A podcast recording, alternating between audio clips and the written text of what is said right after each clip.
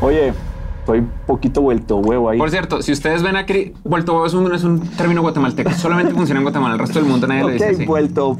En fin, El punto es, Cristian, estamos viejos. estamos viejos, pero no como los de la foto. Deepfake y se refiere en concreto a vídeos falsos que han sido manipulados con el fin de hacer creer que una determinada persona realiza declaraciones o acciones que nunca ocurrieron. Los videos deepfake están amenazando la manera en la que entendemos al mundo. Ya no podemos confiar en nada de lo que vemos en internet. Usando inteligencia artificial, podrían agarrar la cara de un presidente y ponerlo en un video declarando la guerra. We're entering an era in which our enemies can make it look like anyone is saying anything at any point in time, even if they would never say those things. So, for instance, they could have me say things like, President Trump is a total and complete dipshit. Now, you see, I would never say these things, at least not in a public address, but someone else would. Someone like Jordan Peele. Podrían usar a un presentador de noticias e inventar un sismo que prenda las alarmas. Con un video deepfake podrían impulsar mentiras con todo tipo de locuras. Fabricar delitos, tsunamis, huracanes o alertas de ataques terroristas. Pero la mayor amenaza de los videos deepfake no está en la política, ni en las guerras, ni en los desastres naturales. La mayor amenaza, la más cercana o la que podría afectarnos directamente a ti, a mí o a quienes conocemos, está en el porno. Soy Max Carranza y esto es lo que necesitas saber sobre la pornografía en deepfake. How did you first find out that there were deepfakes of you? My husband actually told me. Um, because he uh, is friends with Ashton Kutcher, and so he actually told him, like, oh, by the way, there are these things called deepfakes, and your wife is one of them. La pornografía de deepfake usa exactamente la misma tecnología que ya conocemos y que es cada vez más accesible. Obvio tiene mucha ciencia, pero no tanta. La tecnología deepfake crea una máscara de tu cara usando un programa llamado autoencoder que repasa tus fotos desde diferentes ángulos o con diferentes expresiones hasta aprender todas las reacciones posibles de tu imagen. Y la verdad es que no necesitas miles de fotos. Con unas cuantas basta para lograrlo. Con la máscara lista, el proceso es simple, pues usa inteligencia artificial para crear un nuevo video falso. En cuestión de minutos, crean un video triple X de alguien que no lo hizo en realidad. Y es ahí donde la amenaza de estos videos es más profunda.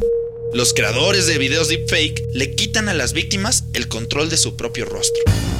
Como en muchos otros casos, el peligro tal vez no está solo en la tecnología, sino en cómo se usa, en las implicaciones de hacerlos y de consumirlos. Pues lo más importante es que estos contenidos se crean con la imagen de las personas sin su consentimiento. They were saying that I couldn't be a feminist and And have boobs. and have boobs. That's not Yeah. true.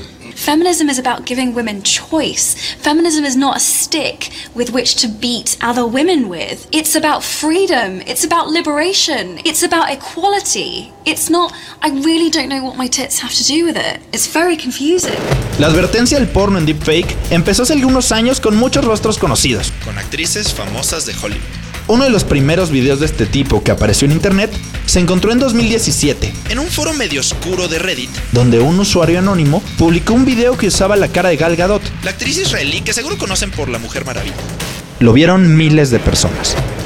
En cuestión de meses, estos videos empezaron a aparecer por montones, siempre con algunas actrices famosas.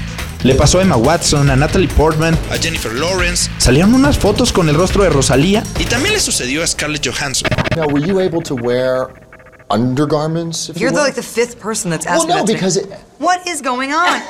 What? Since when did people start asking each other about in interviews No, about I their know. underwear? No, this is not a. Is what I- w- w- It, uh, it, well, is, Well, is huh? it inappropriate? to ask somebody what kind of underpants they wear? I didn't ask you what kind. you just asked me if I was wearing any. Después de que estos videos falsos circularan en internet, Scarlett Johansson habló del tema y llegó a conclusiones preocupantes. Dijo que había estado en esta situación muchas veces antes y que había perdido el sentido de defenderse, que lo único que le quedaba era confiar en que el público supiera que en realidad no era ella. Y después estas fueron sus palabras textuales. Protegerte del Internet y de su depravación es una causa perdida. Las personas vulnerables, como las mujeres o los niños, tenemos que ser extremadamente cuidadosos. La realidad es que el Internet es un lugar donde el sexo vende y las personas nos convertimos en víctimas. Y aún así parece no nos hemos dado cuenta del tamaño de la amenaza. Un estudio publicado por la organización Deep Trace revisó miles de videos deepfake que se encuentran en Internet. Encontraron que la gran mayoría de ellos no eran de política, no eran de risa y tampoco eran memes. El 96% de todos los videos deepfake en el mundo son porno.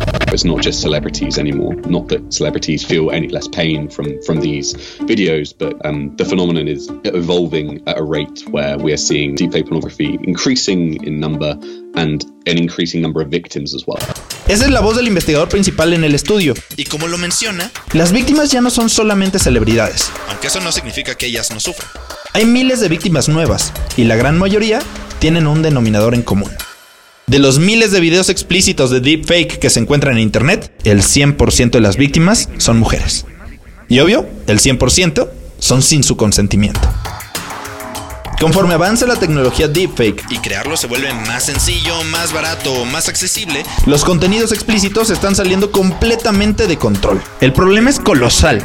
Se supone que los videos de deepfake con imágenes desnudas están prohibidas en todas las plataformas conocidas. Están prohibidas en Pornhub, en Reddit, en Twitter, en la que tiene un hámster y casi cualquier página famosa, por el simple hecho de que se crearon sin consentimiento. El problema es que ante las prohibiciones han surgido cientos de sitios dedicados exclusivamente a este tipo de contenido.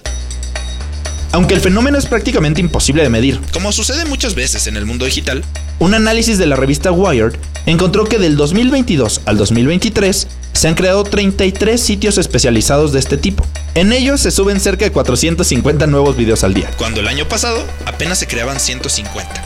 El pronóstico es que antes de que termine el año, se un aumento exponencial de deepfakes sin consentimiento que alcancen los miles de videos diarios. If you're someone not even with a very intense social media presence, but just a presence online, you have a few pictures, maybe there's a video of you from, you know, a party or something like this. You have so many training images to take from that. At the moment, you do still need a fair bit of data to make a convincing deepfake. But as the technology is improving, we're needing less data and the tools are becoming increasingly accessible and user Un problema de los videos deepfake, conforme el mundo tecnológico avanza, es que ya no necesitas cientos de imágenes para entrenar a los softwares para crear una máscara digital con tu rostro.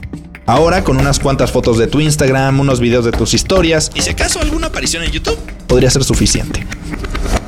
Los videos explícitos creados con inteligencia artificial son ilegales en México. Forman parte de los delitos contra la intimidad sexual y la violencia digital que comúnmente llamamos ley Olimpia. En el Código Penal Federal se castiga a todas las personas que elaboren videos reales o simulados de contenido íntimo sin el consentimiento de una persona. Si las leyes en México funcionaran correctamente, se castigaría con hasta 6 años de cárcel a quienes crean estos videos como a quienes los comparten. Pero eso si las leyes en México funcionaran correctamente. En 2023, el Frente Nacional por la Sororidad, una organización encabezada por la activista Olimpia Coral, quien le dio su nombre a la ley Olimpia, reconoció que en todo este tiempo solo han encontrado 5 denuncias por videos de deepfake en México, y que por supuesto ninguno de los casos se ha resuelto. is one of the most important issues of the 21st century. Moreover, I hope to have convinced you that not only is this a matter pivotal to our individual dignity and privacy, it is also a collective matter, a matter of politics and power, and a matter of civilization. Escuchamos a Carl Oman, un profesor de filosofía de la Universidad de Oxford, que ha dedicado su carrera a tratar de responder los problemas morales más extraños en Internet. En los últimos años, ha trabajado en entender la pornografía en deepfake y sus consecuencias.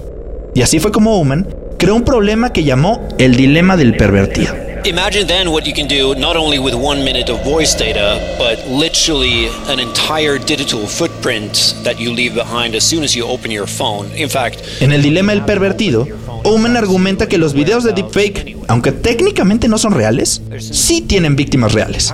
Que aunque se trata de una fantasía digital, un espejismo computacional, sus consecuencias superan cualquier cosa que hemos pensado hasta el momento. El filósofo de Oxford admite que los videos de deepfake son producto de la extraña imaginación humana, de una fantasía que surge en la mente. Sin embargo, cuando esa fantasía se plasma en un mundo digital, con efectos cada vez más reales, la intimidad de las víctimas queda siempre vulnerable. Aunque no tenemos que repetir toda la teoría del dilema del pervertido, sí podemos sacar algunas conclusiones rápidas. Mientras la tecnología avanza, también tiene que avanzar nuestras preguntas sobre la moralidad o la ética en Internet. La amenaza de los videos deepfake, tan invasiva que te roba el control de tu rostro y de tu cuerpo, nos hace cuestionar hacia dónde camina el mundo digital. Esta es una producción de Sopitas Podcasts. El guion estuvo a cargo de Max Carranza, con el diseño de audio de Carlos el Santo Domínguez. Coordinación, José Antonio Martínez. Todo lo que necesitas saber lo encuentras en sopitas.com.